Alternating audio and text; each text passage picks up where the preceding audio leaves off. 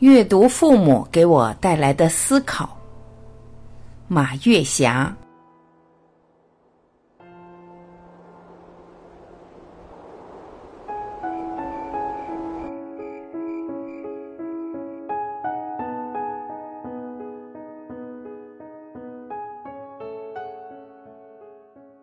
我在父母家值班已经告一段落，我的弟弟和弟妹长途旅行胜利归来。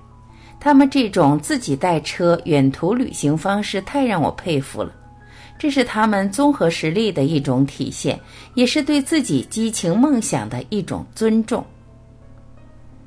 在父母家连续值班的这二十六天，让我近距离的阅读父母，我怀着欣喜的心情，每天写值班日记。一个七十一岁的老孩子和两位九十岁的父母在一起，这本身就是一种特别美好的经历。这种经历有多少人能够亲自体验呢？而且写值班日记是多么让人高兴呢？每一件小确幸，每一次小感悟，都会给我带来深深的思考。思考一：老年人要拥有一颗年轻的心。在我经历的生命过程中，我觉得现在是共和国最好的时代。在这个好时代里，老年人一定要有一颗年轻的心。怎样保持年轻的心？不断坚持学习新知识、新观念、新技能，用自己的努力跟上时代发展的步伐，分享国家改革开放的成果。如果你被这个时代落下了，就成为这个社会的边缘人，就会让自己的幸福指数打了大大的折扣。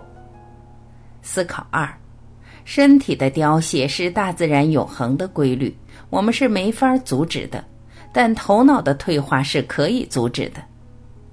昨天，我的妹妹和妹夫送我回家，我们交流刚刚看过的一部好电影《中国机长》。从探讨影片的艺术性、人物的经典对话、影片展示的生命和社会深层次的问题，我们在交流的过程中，我小妹妹马仓说：“为什么你的记忆力那么强？你捕捉问题的敏感度那么棒？”我说：“没有别的办法，就是不断的学习，不断的锻炼。”我说我为什么天天坚持写博客，天天坚持读书？我就是保持自己的思维能力、记忆能力、判断能力、捕捉生活的敏感能力不退化。比如说给喜马拉雅微电台当公益撰稿人，比如说把自己的作品印成书，别的都是次要的，主要的就是锻炼自己不凋谢的记忆力，保持自己快乐的能力。我为什么一直强调快乐是一种能力呢？因为老年人的快乐必须需要自己去寻找。你自己要想快乐，没有任何人阻止你快乐。你自己不快乐，谁都不能给你创造快乐。思考三：经济的支撑是老人生命最后的尊严。在值班过程中，我经常和妈妈探讨一些问题。我妈妈深有感慨地对我说。我要是和你爸爸俩人不挣那么多钱，人家亲戚没人搭理你呀。我要是和你爸爸手头不宽裕，你们这些孩子也不会那么听说。我妈妈说的“听说”的意思就是你们也不会这么孝敬我们。我非常肯定地对我妈妈说：“你说的太对了。虽然妈妈你说的这些问题有些直白，但是是非常真实的一种社会现象和生命现象。”千万别小瞧了金钱的作用，很多家庭的矛盾都是金钱惹的祸。当你有了足够的经济支撑，能用钱解决的就都不是问题了。当然，这个钱在你的经济能力承受范围之内。所以说，老年人一定要自己手中有钱。我在微信上看到，有的老年人觉得自己年龄大了，就提前把自己的房产和存款分给孩子们。当自己需要经济援助的时候，把自己弄得狼狈不堪、伤心不已。思考四：梦想不在明天。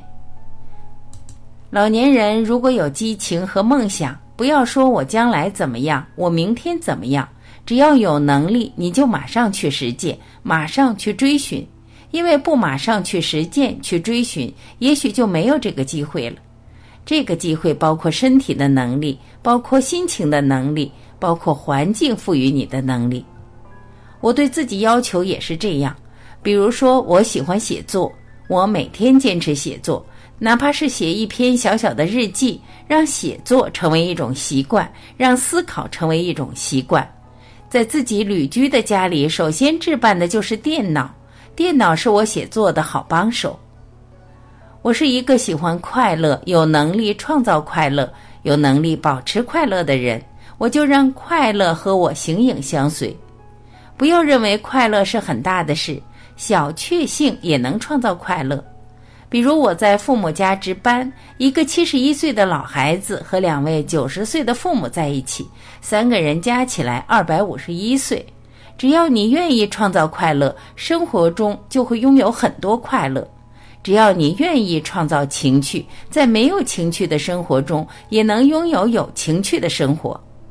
我和父母对话都能变成多口相声，经常我和我妈妈都会哈哈大笑，这是多么让人快乐的一件事情。思考五：老年人尊重孩子们的选择，尊重孩子们的生活方式。老年人不要过多的干预孩子们的思维方式和行为方式。这个社会日新月异，你用过去的观念去指导今天的年轻人，是一种不明智的做法。老年人打理好自己的心情，打理好自己的生活，就是对孩子们最大的支持。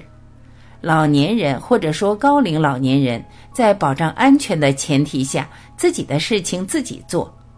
我妈妈在这方面就是我的榜样。比如她自己叠被子，当我想为他叠被子的时候，他说：“你今天帮我叠被子，我明天就不会叠被子了。”这句话虽然很平常，但是里面充满着智慧。思考六，拿得起放得下，拿得起放得下这一句话虽然简单，做到也非常的不容易。老年人一定要学会拿得起放得下，不纠结，尤其是遇见不愉快的事，说完了一定翻篇儿，别和孩子们絮絮叨叨。在值班的过程中，我和妈妈也经常交流这个问题。因为老年人絮絮叨叨，整天阴着个脸，就会降低自己的威信，给孩子们造成压力，主要是给自己造成了伤害。只要脸是阴天，心里就是阴着天。只要整天絮絮叨叨，身上的每一个细胞都受干扰，能解决问题吗？一点问题都解决不了，只能为这个家庭增添不快乐、不和谐的音符。老年人千万别认为自己很重要，全家人对老年人的尊重和孝敬是应该的。但是老年人老觉得自己很重要，真是一个误区。对于老年人来说，什么最重要呢？最重要的就是打理好自己的生活，打理好自己的心情，打理好自己的身体，自己好才是真的好。思考七，年轻的时候要培养自己的爱好和兴趣。到老了，自己才会生活不寂寞。这种兴趣可以是很广泛的，大兴趣和小兴趣都可以。因为当离开了工作岗位，那些兴趣才是支撑我们快乐的源泉。